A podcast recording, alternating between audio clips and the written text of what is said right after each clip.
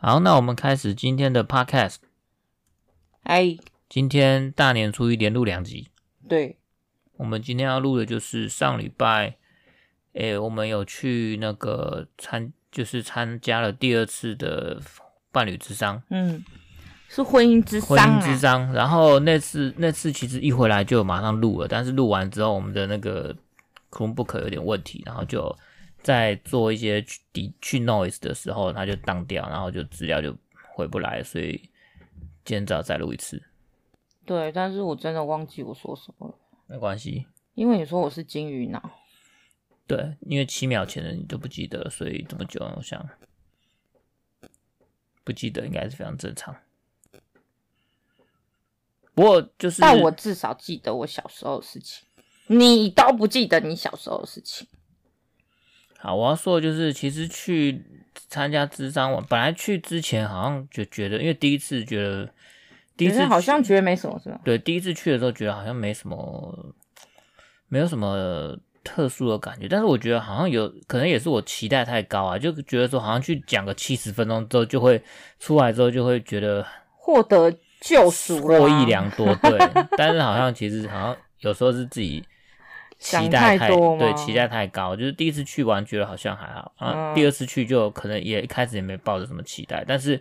我觉得反而是没抱什么期待之后，反而会觉得说，哎，感觉好像还不错。是哦，啊，期待太高，你就反而就觉得好像还好。是哦，对啊，就是讲完第二次讲完之后，觉得好像自己就讲了很多，嗯，然后而且我觉得在智障有个好处，就是因为平常我在跟番茄酱聊天的时候，或者在讲内心的想法的时候。就是因为只有我们两个嘛，然后可能有时候就是很容易，对方就会觉得我是在呃针对对方去讲，嗯，我的想法，然后对方就会有一种先入为主的观念，就是说你这样子讲，你是在呃投射你的想法啊，或是你的防卫心啊等等。可是如果是在跟智商师讲的话，其实我们只是把单纯的把自己的想法跟智商师讲，然后智商师本身他对我们两个。之间没什么利害关系，嗯，所以我觉得可能番茄酱他在现场就可以更，呃，更超然的去听我的讲我内心的感受，因为我是在对着另外一个人去讲，嗯，不是对着番茄酱讲，嗯，对，大概是这样。那我觉得那天智商师他就反正就聊一聊，聊了很多，然后最后我就觉得说自己可能。发现自己是很，就是害怕，不不喜欢那种被嫌弃的感觉，因为很很很容易就是可能在吵架或者在摩擦或者是在争执的时候，就很容易会让我觉得番茄酱在嫌我嫌弃我哪里不够好，然后我就会觉得说这个关系其实是有点不稳定，就很像是说，就回想到小时候爸妈。就是对爸妈相处，他们的印象比较深刻的都是那种爸妈在吵架啦，或者爸妈在互相嫌弃对方啊，就是妈妈嫌爸爸怎么做事都没有做好啦，嗯，然后爸爸嫌妈妈就是很烦啊，很爱使唤他啊，很爱叫他做东做西的啊，然后自己又自己就比较不独立，因为我妈她现在就到现在都还不会开车，然后骑摩托车其实她也不太敢骑车，因为。前阵子哦，因为又不是前阵子啊，就是他其实应该是三四年前喽，就是被撞，嗯，就是骑摩托车哦，不止出车祸，大概五六年前。也不止这一次，应该更年轻的时候好像还有，所以他其实不太就骑车技术技术不是很好，然后有时候会。就是跟人家发生车祸，所以就像你妹讲，就是可能感统协调能力真的不是很好，是吗？有可能，所以大部分都是我我妈我爸去载我妈，因为我妈是她做做生意的嘛，她就是说货比较多，她就是没办法自己人拿，所以就是我爸开车载她，所以我爸可能也会觉得说，呃，大部分的事情不管是家务啊，或者是我妈就是工作上的事，我爸好像常常。去帮助他，然后变成说，我爸好像他自己，呃，比较没有办法，就是为了自己想想做一些什么事情自己做。然后我们家比较特别，是我妈从小，我们家是我妈就是做生意把我们小孩养大，那我爸在我小的时候，他我印象他很久很久以前，我我我已经那时候我没有印象，但是我知道他很久以前是做保险。然后我有一些保险是我爸在我年纪很小时候就帮我保的终身险，那时候很划算。但那不是重点，重点说他以前是做保险的，然后他我知道就是他做一做，发现自己好像觉得自己的个性不太适合做保险，因为他就不是很喜欢跟人家交际应酬。嗯，然后做保险有时候为了那种。那叫什么？就是呃，commission。嗯，那就必须要可能要推客人说，呃，不一定是最适合你的，反而是说佣金比较高的，然后他会推给你。那这种其实，因为你如果要赚多一点钱的话，你就只只能这样嘛。比如说要赚多的，你就一定要推终身啊，因为终身保费比较高，而且终身一缴就缴二十年。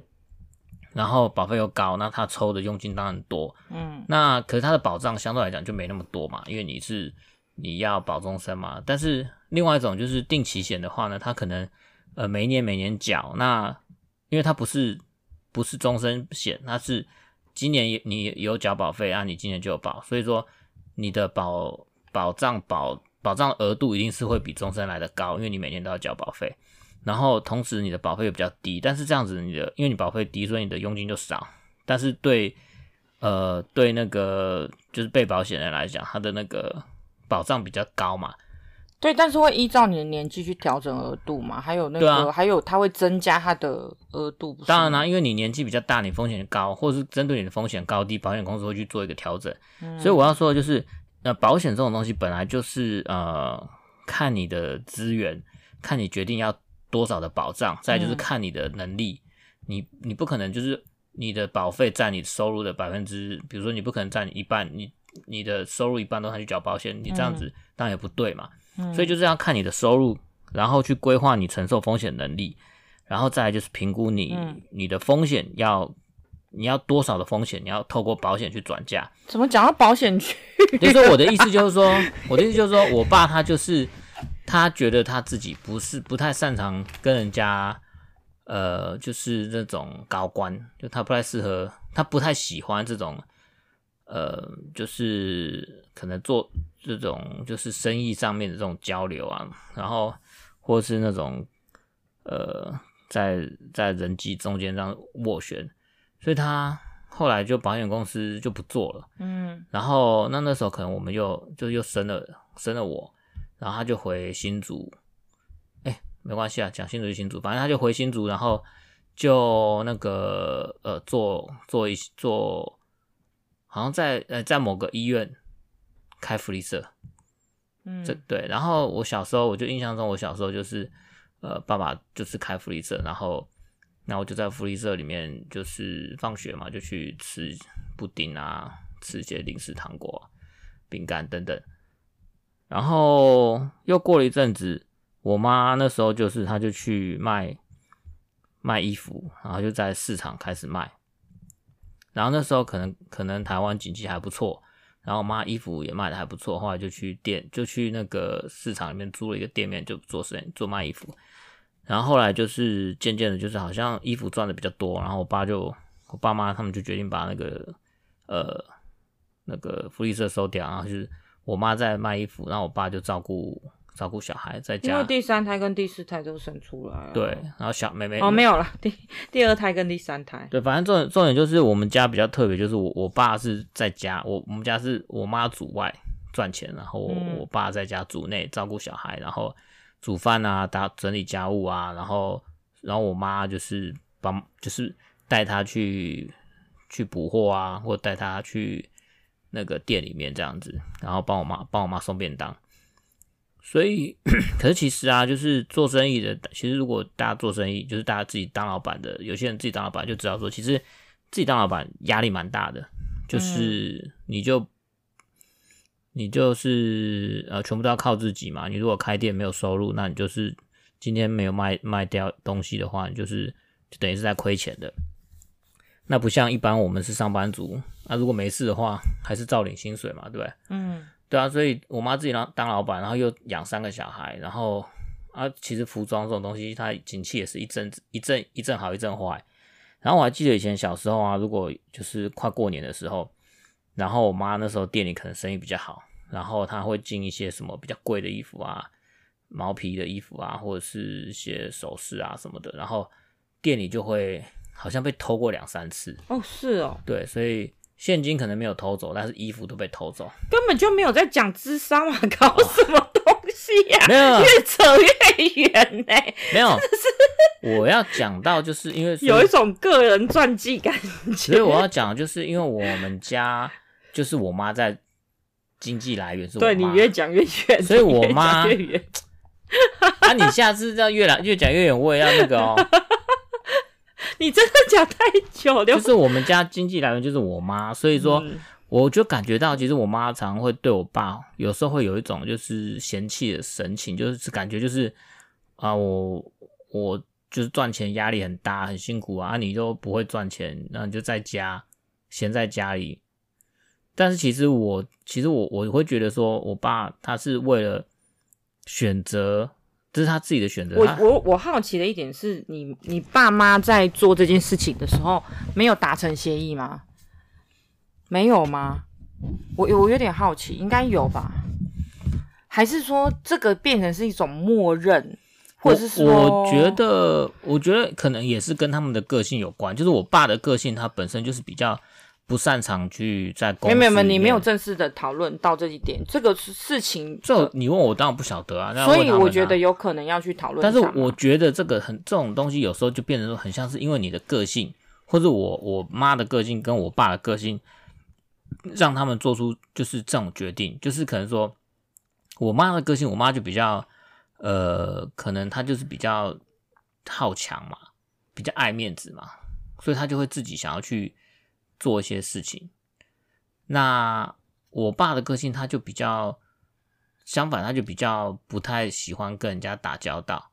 所以他可能也觉得他不太适合上班。因为我现在的重点是说，如果他们有达成和平的协议，就是说，OK，我们 deal 就是我们在这段时间，你就专心在家带小孩，我就在家里面，呃，我就专门出去工作。然后你到什么时间，我到什么时间，就像我们那个时候我带小孩的时候，我不是就跟你讨论好，就是说我到什么时间点，我就要开始出去找工作。那时候我有跟你讨论嘛，对不对？对吧？然后，可是你记不记得你那时候去找工作，也是一开始也是处处碰碰壁啊？没有碰壁，其实没有。你那时候。要去申请那个，那个是故意的，你知道为什么.就是我要故意失败，我才可以领到，因为他前期六个月是固定的，嗯，嗯，但是六个月他就要开始逼你找工作，然后你没有找到工作，他才会给你继续六个月之后的是那个那个补助金，所以你是要去面试的，被刷下来了，你才可以继续领要补助补助金。但是我是要去。面试，但是要被刷下来。OK，好，当然，好，反正总之就是我也不清楚我爸爸爸妈那时候有没有讨论过，就是经济怎么样。但是总之就是我妈她就是去卖卖衣服啊，你也知道卖我妈卖女装嘛啊，卖女装就一个男生去顾店或是去去卖，可能我爸也觉得不自在，那他他也觉得蛮奇怪的，所以后来就是啊，我妈女衣服也卖的。那时候其实赚的卖的还不错啦，就是生意蛮好。他还去租了一个蛮大的店面，然后也也装潢，也花了，我记得也是有花了不少钱。然后就是弄的有装潢。然后我还记得小时候就会跟他们去台北，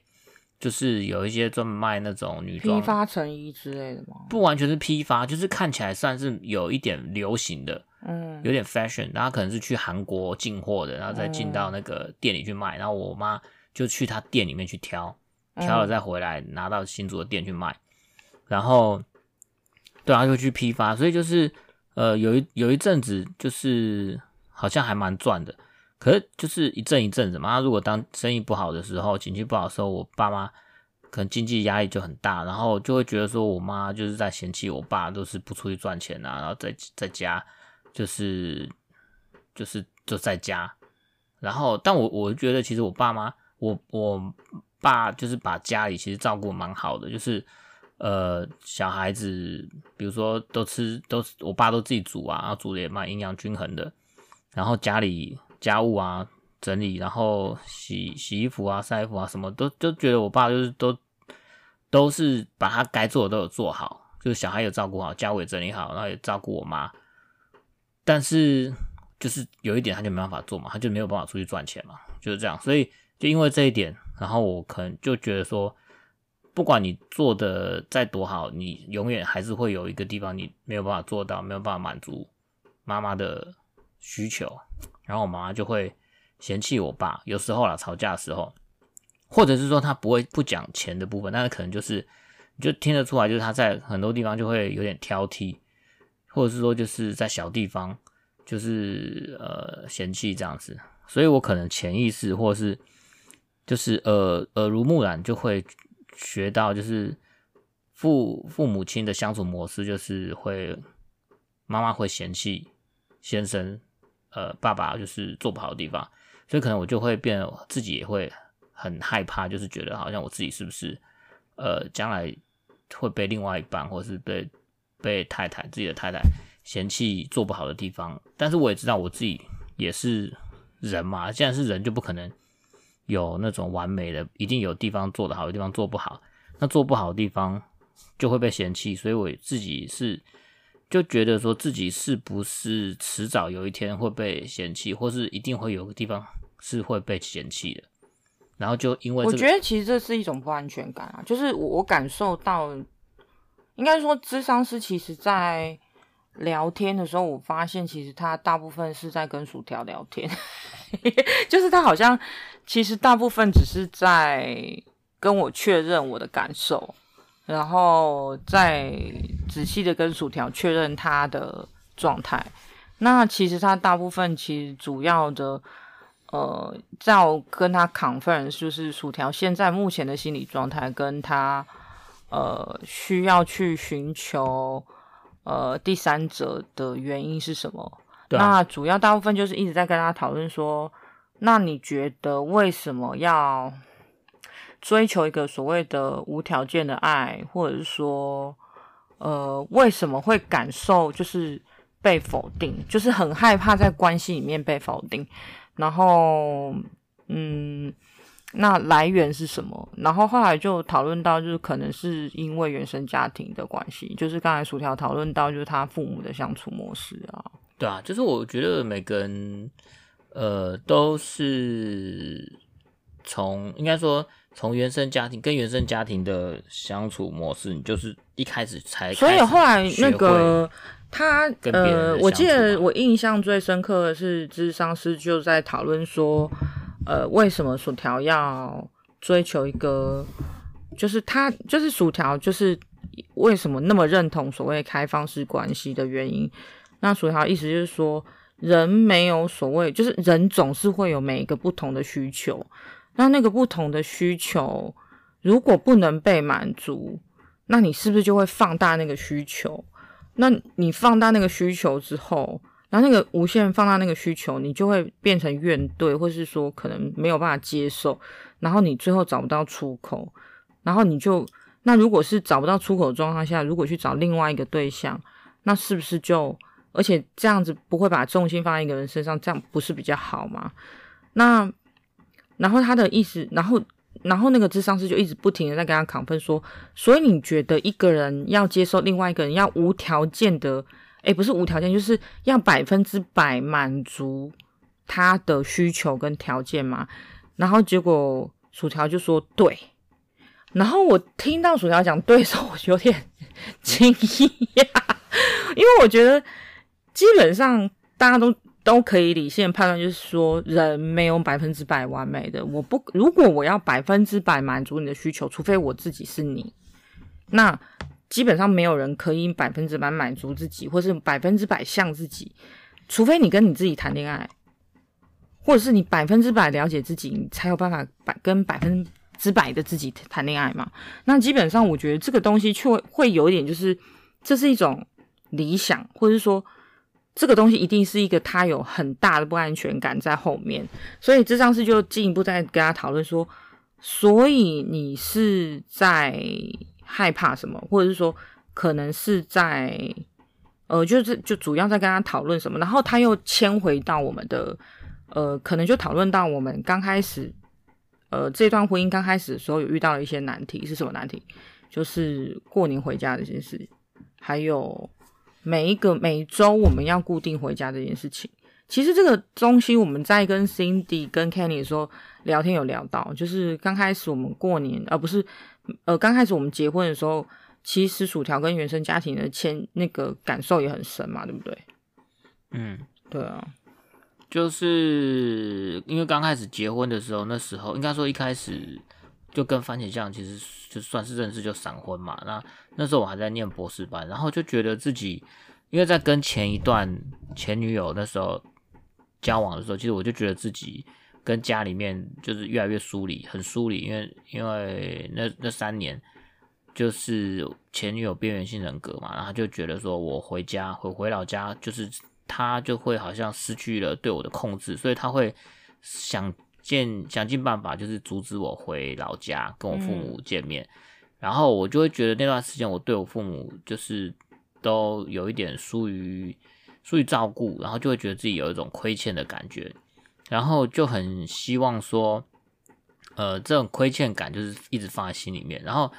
后来好不容易就是跟前女友结束了，然后跟番茄酱结婚了，然后那时候也有了一个稳定的工作，开始有收入。本来是学生嘛，从学生时学生时期没有收入，跟家里拿钱，然后突然有了工作，然后稳定工作一个月四万多块，然后那时候小孩子还没出生。小孩子还在，就是反正肚子里，然后就觉得说，呃，基于对父母的这种亏欠感，然后又基于说自己希望自己好像可以报答父母的养育之恩，就会觉得说，那我这样一个月赚四万多，我是不是也可以拿个三五千块回心回回给我的老父母，然后做孝亲费，然后就是让我的可能内疚感会减少。那个时候就跟番茄酱想说，哦，我们有没有办法，就是拿一部分孝亲费出来？已经有生我们家老大了吧？我忘了，反正就是，反正不管是刚生还是没生，反正就是，呃，刚开始有稳定工作的时候，就希望这样。那那时候番茄酱可能他对经济上也不是很有安全感，然后那可能确实我们经济也不是很很好。那总之就是钱钱也不多，但是我就觉得说，那不管再怎么样，我们住家里，然后吃的话也可以节省一点。我那时候公司有有公餐嘛。那吃的话也可以节省一点，我也可以从公司就是拿便当回家，然后跟大家一一起吃。那总之我觉得吃吃吃东西的话，呃，总是有办法可以节省。就是你你一百块可以吃一餐，你五百块你可以吃一餐，那就看你怎么选嘛。那我觉得就是我我也觉得说我父母亲年纪大了，然后他也没有一个稳定的工作。那我妈我刚刚讲啊，就是卖衣服的，卖服装的。那服装就是现在网络网络盛行，那我妈这种做实体店面的，然后她的客群又都是欧巴桑，所以她的生意也受蛮大影响。我妈可能一个月就是赚不到，扣掉房租、扣掉开销，可能赚不到一万块。然后我爸在家，可能没有什么工作，所以总之我就觉得我父母亲就是他的经济也状况也不是特别好。那我现在有收入。就会觉得说，我如果有能力，我我自己节省一点，然后呃，让我父母亲稍微资助他们一点。虽然说呃，可能还是杯水车薪，但是我觉得至少是自己的一一份心力心意。那不过就是因为这一点，就是跟番茄酱也是常常争吵。然后再就是说，我也希望说，小孩子出生了，然后有时候带小孩回回新竹给爸妈看的时候，就可以看到他们。就很开心，然后看到孙子，然后然后儿子带着媳妇来，全家这样子天伦之乐，或是有一些家族的聚会啊，就是像我们家虽然就是成我爸妈赚的不多，但是但是小儿子呃有稳定工作，媳妇也有稳定工作，然后又有可爱的孙子，仿佛好像就是呃这一点就是可以让我爸妈比较欣慰，至少在亲戚朋友面前。可以感受到这是他们的一种骄傲，或是一种成就感，或是一种满足感。那我就觉得说，呃，这对我爸妈来讲也是一种呃满足吧，或是可以去跟人家瞪，也不要说瞪啊，就是至少不会觉得说好像他们比别人差，至少他们的小孩呃表现的还不错，然后。孙子也很可爱，这样子，对啊，所以那时候我就抱着这种心情，就觉得说，呃会希望番茄酱配合我一起回我老家，然后有有一些家族的聚会啊，逢年过节的时候可以稍微的呃配合一下，让我爸妈开心一点。不过番茄酱可能那时候就是一开始跟我妈也是有点嫌隙，因为她觉得我妈那时候就觉得我刚认识番茄酱没两个礼拜，然后就说怀孕要要生小孩。我想正常的父母亲都会觉得。呃，我那时候还是学生，可能就觉得会担心吧，为自己的小孩担心，就是你又不了解这个人，那我爸妈也不了解这个人，那你也不了解这个人，那你们现在就要生小孩了，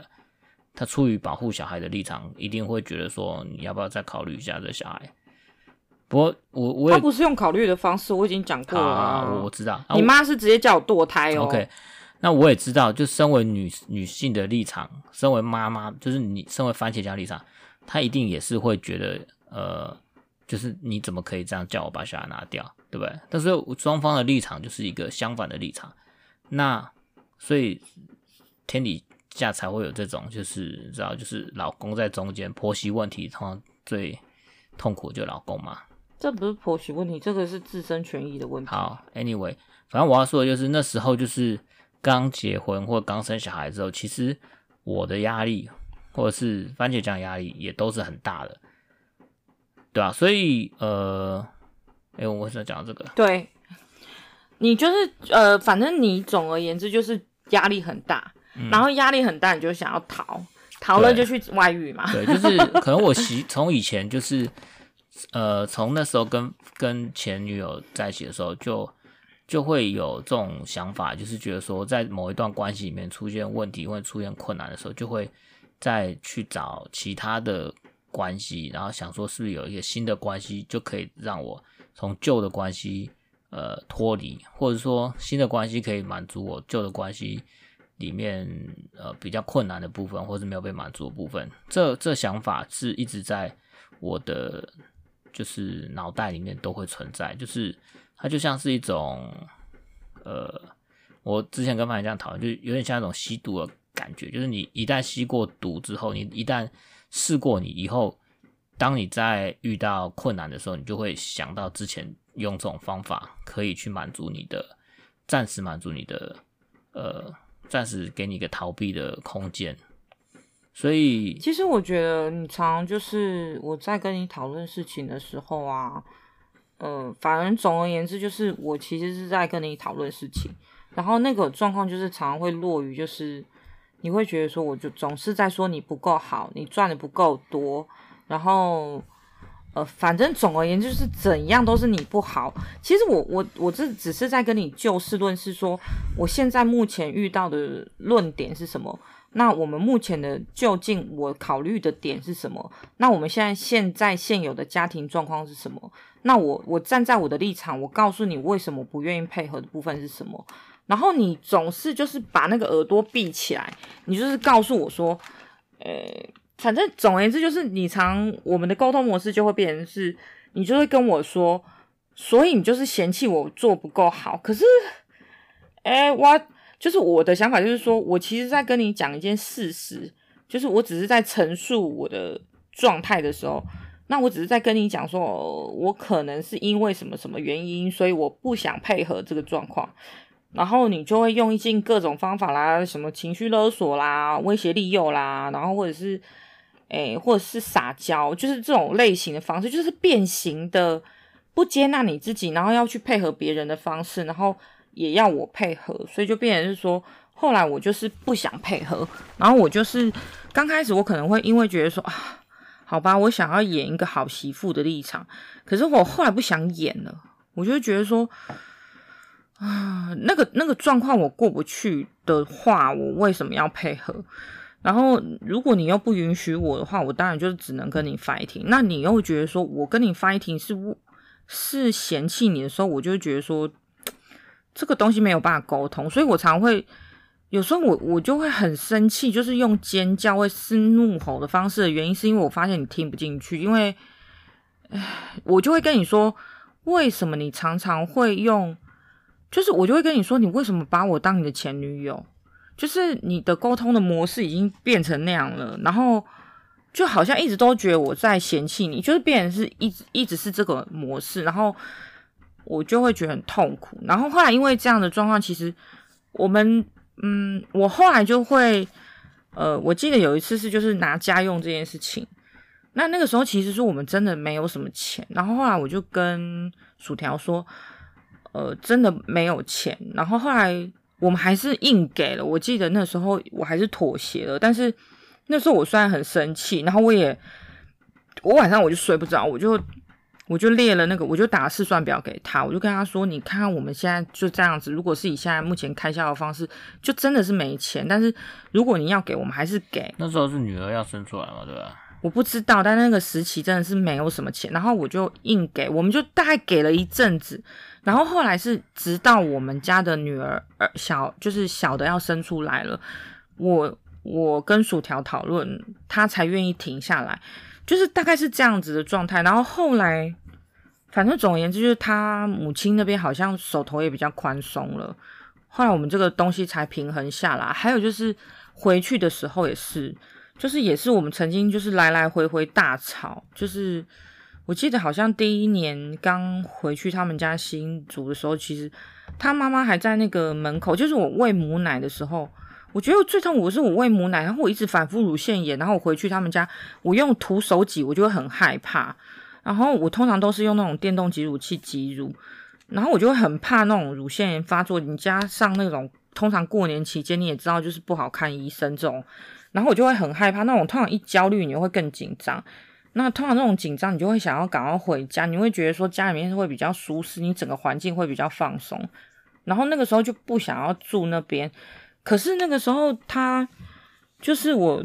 我婆婆就跟我讲说，我我婆婆其实也没有直接讲，她只是就是在我们，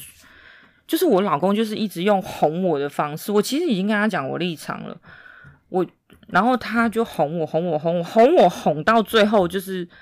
我婆婆就在门口大喊，就说谁敢回去，谁敢在那个除夕夜回回娘家，然后后来，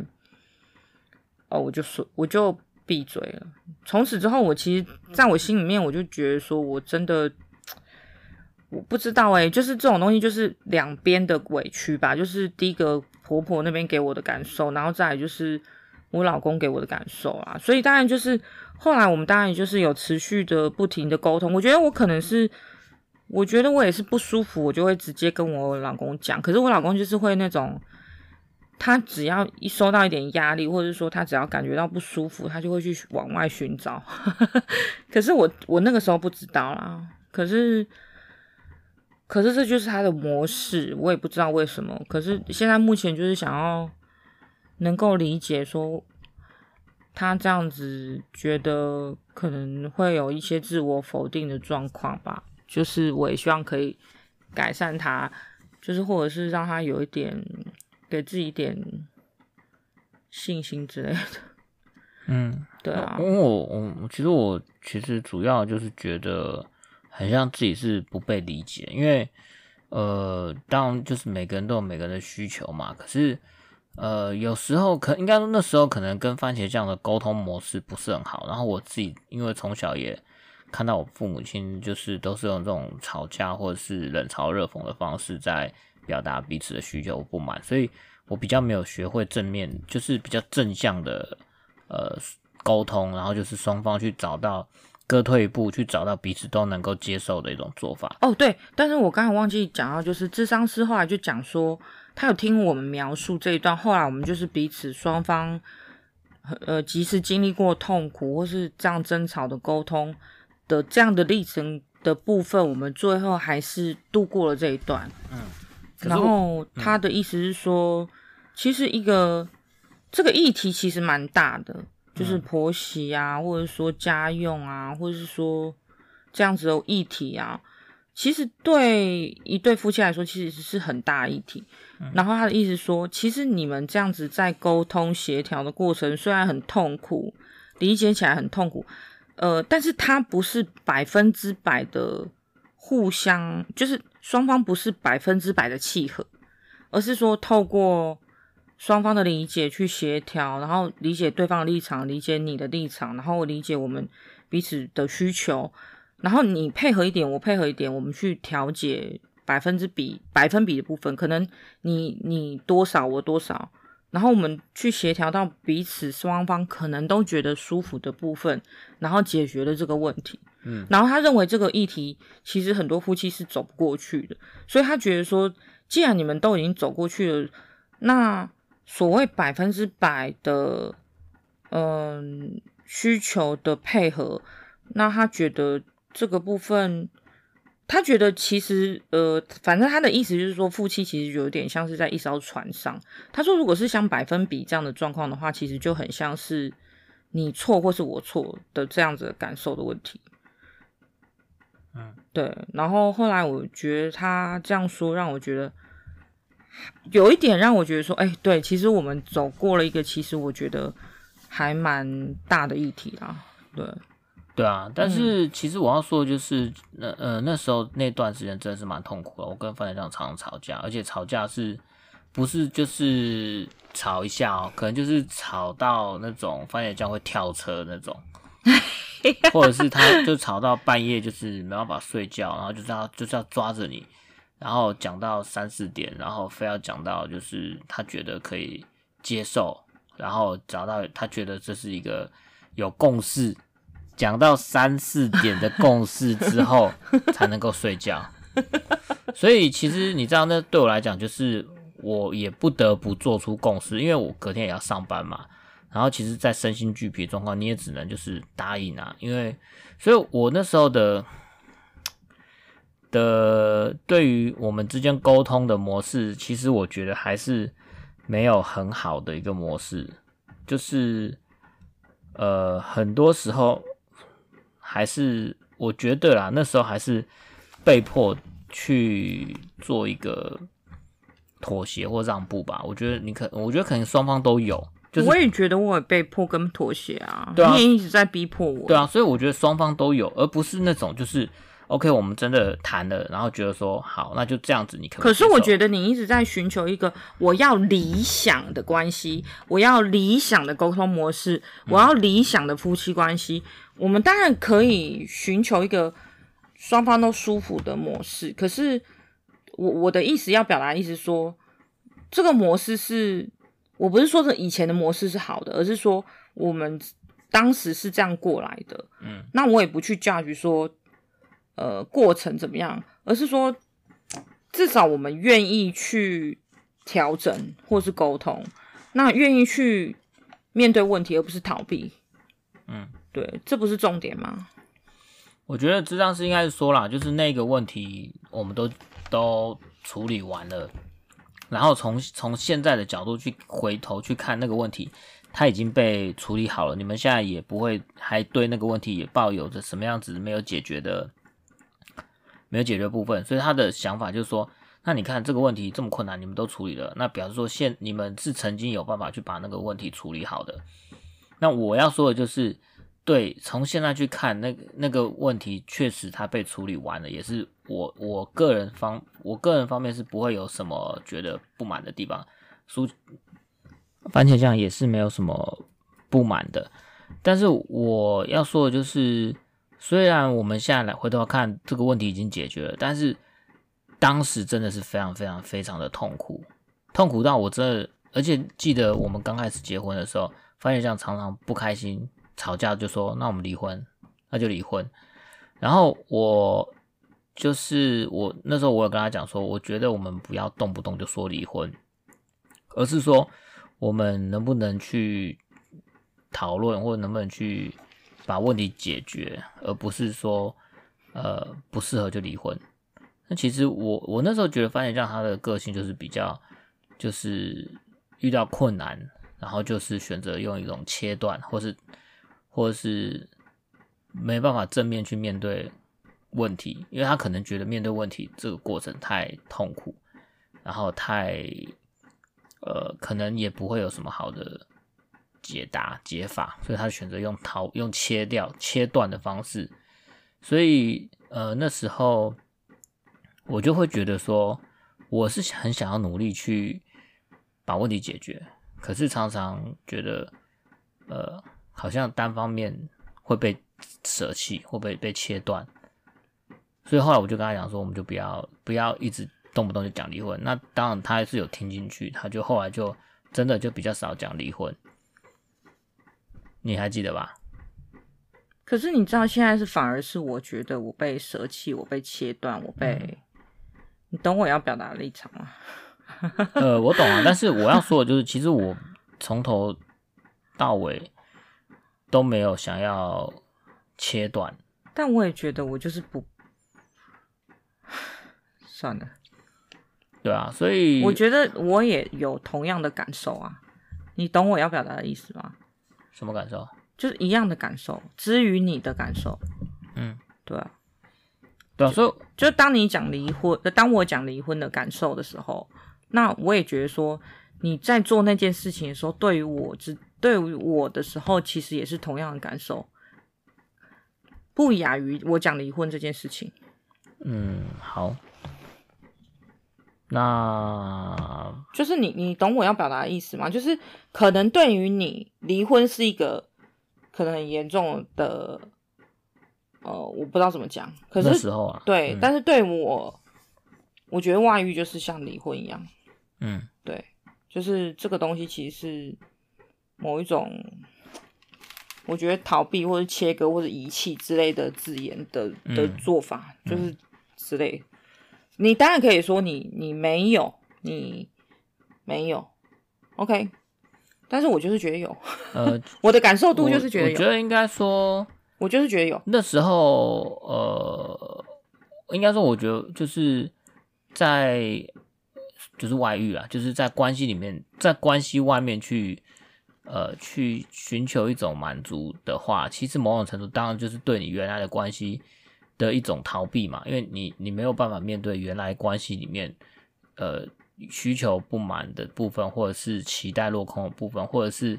呃自我否定，或者是自我价值低落的那个部分，所以你才选择去在原来的关系之外，外面的关系去。去解得到满足或得到解决，那当然是一种逃避。所以我觉得，呃，现在这样子，我就是没有想要再用同样的老方法去去去去处理问题，因为这其实不是处理嘛，这是逃避嘛。那逃避的话，问题都还是在啊。那如果自己没有改变，或是关系没有没有改变，或是处理的方法没有改变的话，那这个永远都会一直存在。所以我觉得就是。就是爱因斯坦有说过一句话嘛，就是人如果呃用一样的方法去期待不一样的结果，那就是疯狂。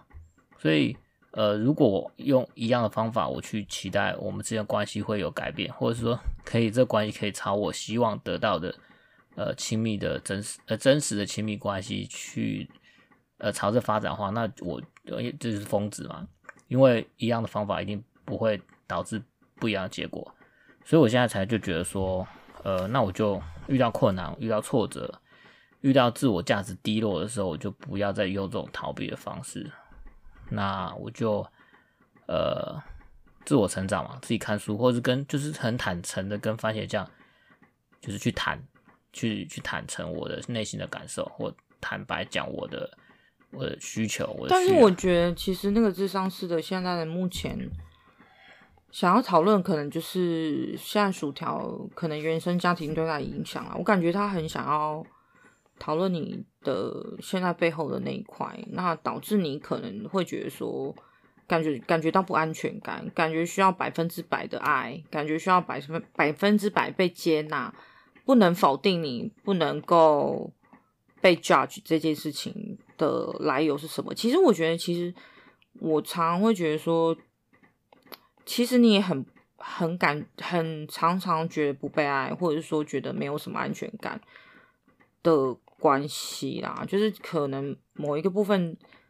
我我后来去回想，可能你也是真的是没什么安全感，对啊，对啊，我觉得没什么安全感，原因是我其实不是很相信，就是呃世界上有永远不变的爱，就是我觉得。对，所以这种东西就会让我觉得说，呃，我我就觉得说，你所以你就是在这个关系里里面一直不停的折磨我、考验我，然后，呃，觉得说即使我们在关系里面经历这么大的痛苦或是不舒服的地方，然后还是走过来了，但是我们这个爱也没有被磨损，我们也不是百分之百接纳对方，我们还是有保留我们自己的部分，我们还是有改变，我们还是变得不一样了，但是我们还是爱在这个关系里面，而且还是爱着对方。这个东西是不能被接受的吗？不能爱的吗？我觉得这个也是。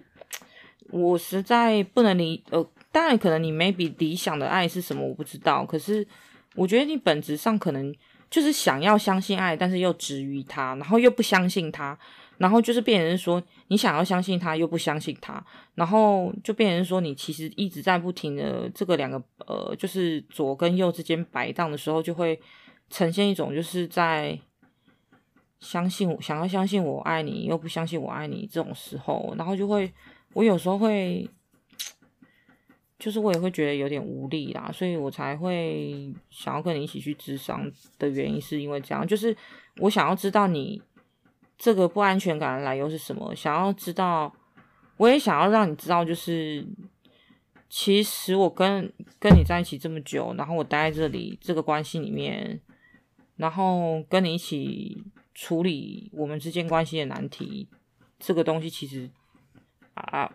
不就是爱吗？就是，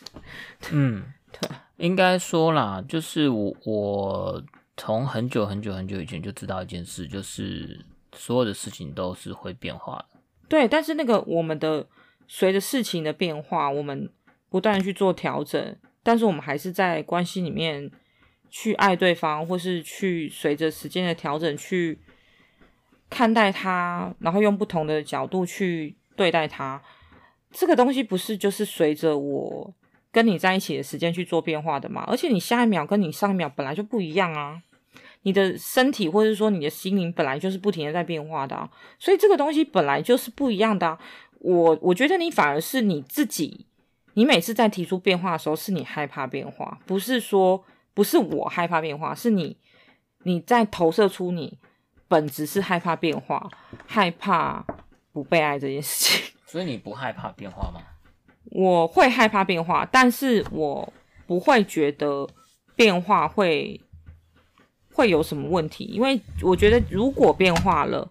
我相信我还是爱你，那我相信我爱你不会遇到什么问题，呃，不是不是会不会遇到什么问题，是即使遇到问题了，我们还是可以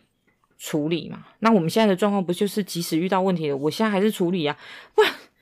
不然我是。我去吃屎好了，我真的是，我觉得我真的是满身屎。你自己要不要不要想一下？我就是狗屌赛啊，我打屌赛，然后还把它清清，然后处理之后，你自己想想，我我遇到你的时候，你跟你前女友的那个状态，我已经，你自己想啊，你自己想，你你自己想一下，我我在遇见你的时候，我跟你在一起，然后你那个恐怖的前女友，然后我还。跟你在还继续跟你在一起待在这段关系里面，最后我们结婚了，然后有了小孩，到现在，你自己想想，一个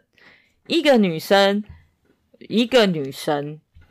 她现在能够走到这一步，然后待在这个关系里面，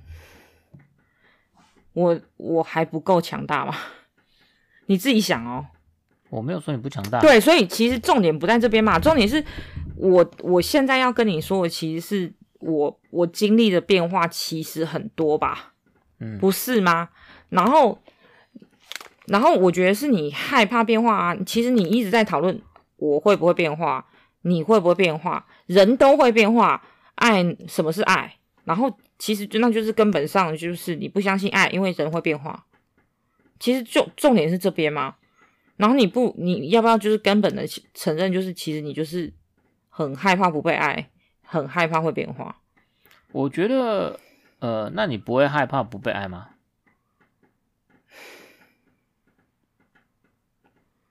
其实我没有想过这个问题耶。如果说你真的不爱我的话，反而很简单啊。你没有回答我问题啊？没有，我我是认真的啊。如果在这段关系里面，如果你不爱我的话，我觉得我我我反而会蛮简单，可以做出我自己的决定，然后我也可以不会这么纠结。就是说我可能反而可以简单的处理我可以处理的部分，就是说我可以舍弃掉什么东西，我可以处理掉什么东西，那我可以回到我自己的状态的时候，可能可以更快。我必须要承认这是事实。所以你要说我害不害怕？害怕？我当然害怕。可是那个，我我，但是那个情形或是恢复的速度到底多快，我不知道。可是我觉得我势必是一定害怕，但是那个那个强度到底多强，我不知道。所以其实，嗯，我我不清楚诶，其实，但是，但是我应该是害怕的啦。嗯，对，我其实我只是要问你这个，就是其实每一个人都会害怕不被。那你的害怕大概多少？你你可以跟我讨论一下你，你你你是不是很害怕？你那个害怕，我让我觉得说，我觉得那个害怕是源自于就是呃，因为自己没有办法爱自己，自己对自己不够有自我价值认同，所以。嗯，会希望就是别人来肯定你，别人爱你，因为别人看到你的好，所以别人愿意爱你。所以到现在也是吗？呃，我觉得有这段跟你就是在一起这十年啊，我觉得因为你每天一天到晚就说我很帅，一天到晚说我身材很好，然后说我就是很性感，所以我觉得就是我有我的自信有慢慢的被你培养起来，所以我慢慢的可以看到自己的优点。然后慢慢的会觉得自己其实也蛮好的，蛮蛮不错的。然后，呃，我觉得这一方除了你除了你给我的正向的 feedback 以外，一方面也是我自己也慢慢变成熟了。那其实就回回应到我们之前看的那个《致亲爱的孤独者》嘛，就是我们在年轻的时候会觉得自己一无所有，可是，在随着成熟慢慢成熟的过程中，会觉得自己呃好像有一点长出了一点能力去给。给予他人一些什么东西，然后借由这个给予他人，得到他人回馈的这个过程，你就了解到自己其实是有能力去付出一点东西，然后那个能力就会让你对自己有一点有点自信。对，所以我觉得这个过程也慢慢的对自己，呃，知道自己其实是有能力去给予对方爱。然后也是值得爱、被爱，但是我觉得那毕竟都还是不是自己爱自己。就像你给别人爱，你也是希望对方爱你嘛。但是而不是说你自己就可以，呃，去给自己爱，然后自己去创造爱。我觉得那个还是有一段路要走啦，对啊。反正总而言之，就是我觉得。跟咨商师聊第二次，第一次感觉上次就是他想要了解我们两个整个过程的脉络。他应该说第一次 focus 在外遇这件事情，嗯，第二次比较大致想要了解一下这个整个过程，就是我们之间相处模式怎样，嗯，然后他可能也是在观察我们之间的互动，嗯，然后第二次就是可以比较，我们就比较谈，呃，聊到说为什么会，呃。觉得有什么不满或有什么需要没有被满足的，而导致于会变最后之后会变成外遇，然后可能会变成某一个习惯，对，所以下一次可能就会在呃，然后然后我们智障是还留一个伏笔，说下次要他要跟我们讲一下他的一些想法，有吗？他有讲吗？我忘记，所以就就只好下一次见面的时候，就智障的时候，然后再再再聊一聊，然后可能就。不知道他会怎么想啦，因为其实这几次大部分他都是讲一些，呃，他就是点一下，他都是听我在讲，然后可能针对一些重点做一些，呃，把我的话做一些结论，然后再跟我确定一下，说我是不是这样子。可是我觉得当他在跟你确定的时候啊，你会有一种，嗯嗯，就是会有一种，哦，原来我是这样思考，或者是说。哦，对，我其实是这样思考，我我觉得这样子的咨商师有一个好处，就是他在跟你确定的时候，他就是单纯的跟你确定，他不是抱持了一种呃怀疑或是一种攻击的语气，就说哦，你是这样子想的哦，哦啊，你这样想哦，你怎么会这样想？这样子的那种感受，他就他给我的感觉就是他只是单纯的确定你的想法。然后不带任何的评评个人的价值或是道德的评断，呃，对对，对，他他，但是他有让我觉得比较舒服一点，就是他有讨论到开放式关系的时候，他就有讲说，呃，对，所以他那他他有跟我说，所以你不能，他就问我说，所以你可以接受你老婆跟别的女生出去，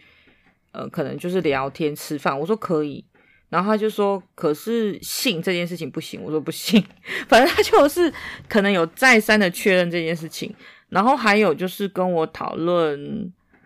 呃，就是问我说，哎，问我说什么啊？反正就可能会有哦，他有问薯条说，所以你觉得呃，反正就是讲一些 detail 的东西啊，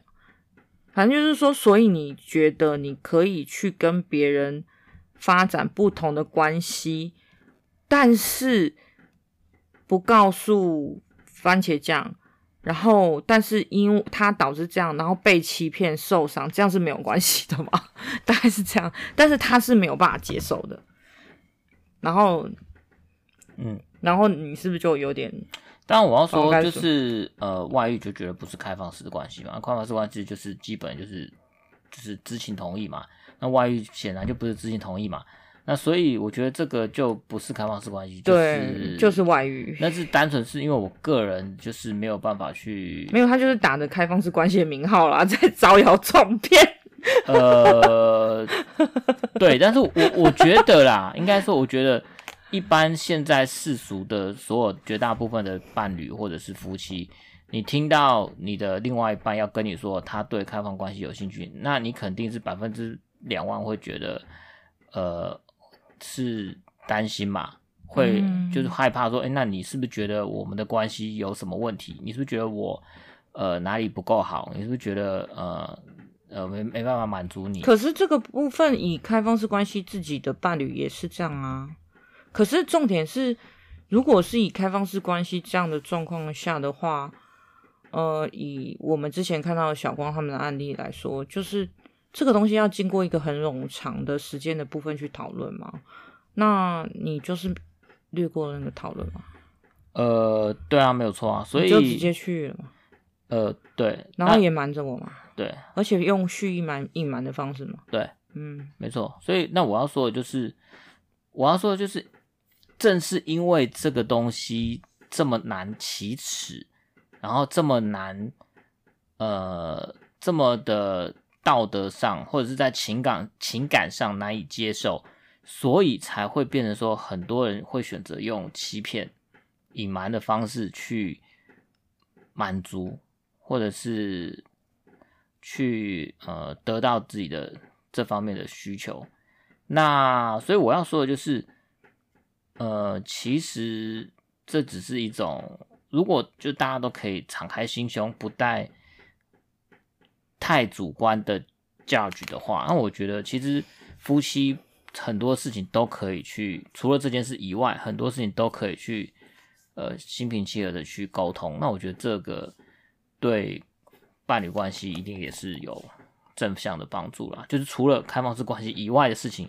都可以用这种呃不带情绪或尽量不带情绪、不带批判、不带道德主观价值判断的这种。方式去沟通。哦，我记得印象很深刻的是，我有一次在哦第一天第一次我们在咨商的时候，反正就是我刚刚不知道稍微讲了一些什么吧，反正就是我在讲话的时候讲一讲讲一讲，我就稍微高亢了一点，嗯，然后然后后来智商师就说，所以你觉得你太太这样子叫做激动？你叫做有压力，然后你就说对，然后智商是说，所以这叫做你，所以他这样你就觉得有压力，然后你就说对，然后我就，然后就觉得这样子来往的，就是一直再三确认这件事情，让我觉得有点好笑。不，不过我觉得很重要啊，但是我觉得很好笑，就是。反正总而言之，我就是觉得很好笑啦。OK，所以就是他可能觉得说这样子你就有压力嘛，然后他就你就说对，对啊，然后所以反正总而言之，你就是很容易有压力啦。那总那这就是我啊，我啊，反正总而言之就是我老公就是一个玻璃心啊。然后那个现在的状况就是，我们就是可能在二月底又会再约一次智商嘛。对，嗯。那我我要说的就是，呃，但是我要说的是，其实你打断我要说的，好，我知道，但是你的说你说的其实已经差不多了。但是我要说的是.我要表达的立场是，我认为薯条认为的开放式关系，他认为的需求彼此需要去满足的部分，百分之百满足的部分，其实这个东西不一定要透过开放式去实行，而是说他需要透过坦诚的沟通、详细的了解、不回避的方式去做沟通，或是真诚开放的态度去。去去去坦白，或者说，我不管是主观或是情绪的方式，就是我们都可以真诚坦诚沟通，或者是去呃审视自己的内在的状态的时候，我觉得，至于一定要不要开放关系，或是有没有需要在意那关系的形式，其实好像也不一定那么重要了。当然啦，我我觉得。其实现在就是，嗯，就是大大家对于这种婚姻关系，或者是夫妻关系，或者伴侣关系的想法或看法观念越来越多元。那你看像，像像现在离离婚率那么高，然后很多再婚的，或者说甚至都不婚的，所以我觉得大家的呃观念都是越来越多元嘛。那而现在同婚又有了，所以我意思就是说，当然就是。婚姻的的存在的价值，或是说婚姻，每个人对婚姻的看法，在不同阶段、不同的年纪，可能都会有一些变化。所以我觉得我跟番茄酱现在，呃，我是觉得还蛮不错的原因，就是我们可以去，呃，至少比之前有空间去讨论我们自己内心到底在想的是什么，就是我们现在的需要是什么。我们对未来的想象是什么？那如我们如果对未来想象有共识，才然后对现在有办法满足彼此的需求，呃，这个关系才有办法继续存在嘛。那我们身边也遇到很多就是小孩的同学啊，就是呃父母离异嘛，对不对？但是我我觉得就现在来说，选择在一起或选择分开，就是。都是一种选择了，就是说你可以选择在一起，可以选择分开，那就是看说你要怎么样去选择你，呃，过你想要的生活，或你选择你要的，呃，接下来的人生嘛，对不对？反正总而言之，就是你喜欢什么样的方式，你选择那样的方式，你不一定要因为那样的方式觉得自己。呃，觉得不好或是怎么样，就是那个东西都是你觉得那个是当下你选择最好的方式。你对你自己来说，嗯嗯、对你要更乐于去接受它，而且不管是什么模式，对我来说啦，就是我觉得以目前现阶段来说，我愿意待在这个关系里面，是因为我还爱薯条，然后我想要知道他。呃，就是目前他遇到的困境的状况，对，就是对我而言，他每天都是一个新的他。就是当然我不知道他对我的状况是怎么样，可是呃，我觉得我就是一个，他对我来说永远都是新的，就是每天都是新的他，所以我不是一个。可能每个人看我的态度都会觉得说，我怎么会对他那么专情啊？怎么那么就是执着啊？就是其实都劝我应该要离婚啊。那我知道不离婚也是一个勇气啊。就是以现阶段来说，大家都觉得这个这个人很渣，就是说一天到晚搞外遇啊，然后都瞒着我，然后可能那个行为的举止、那种状态都就是已经渣到一个无懈可击的状况。呃，那我为什么还要留在这个婚姻里面？为什么呢？Why？其实我觉得没有什么原因。我不真的不是为小孩。其实小孩怎么样，我觉得我我其实没有特别在意，因为我觉得我的孩子们其实都很，他们的心理状态，我觉得都还蛮稳定的。那。是我自己觉得，我现在的状态是，我觉得现在我可以接受，我也我也爱我自己的状态，就是我可能不是很满意，但是我还可以接受的状态。那这个状态是我舒服的，但是薯条那个状态虽然我不是很能接受，或者说我嗯我会有点挣扎，或者说有点震撼，可是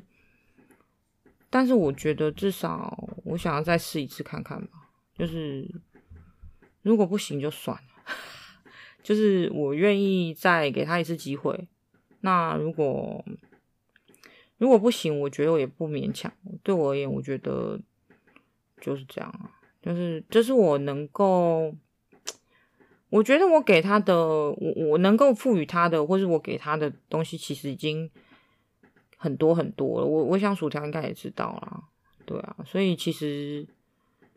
嗯，我觉得就是至于我来说，这段关系。如果走到了结束，其实对我来说，我觉得我也没什么损失，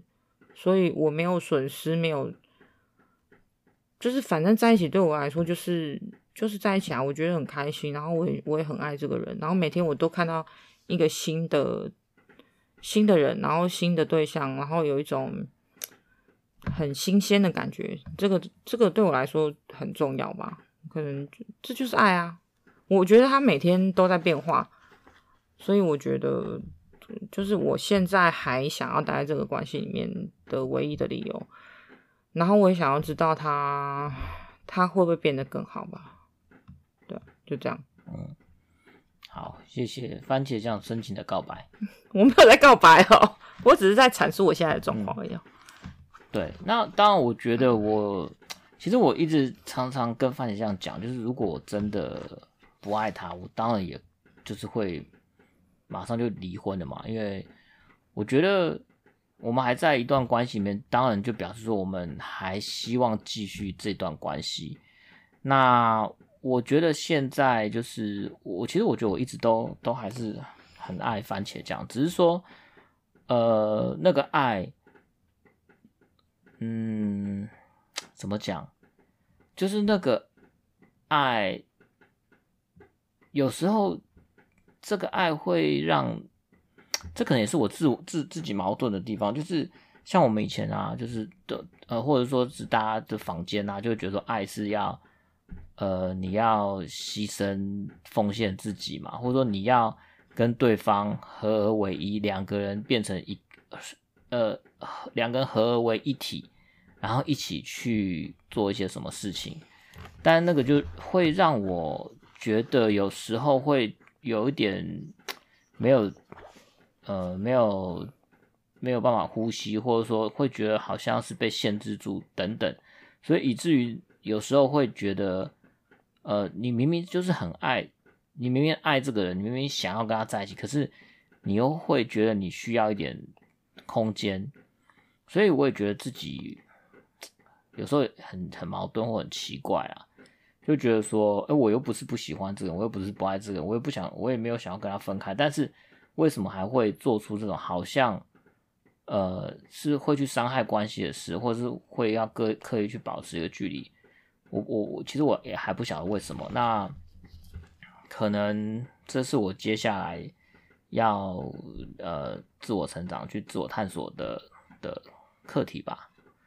对啊，我觉得关系本身就是一个。非常深奥的一个东西，那呃，我我觉得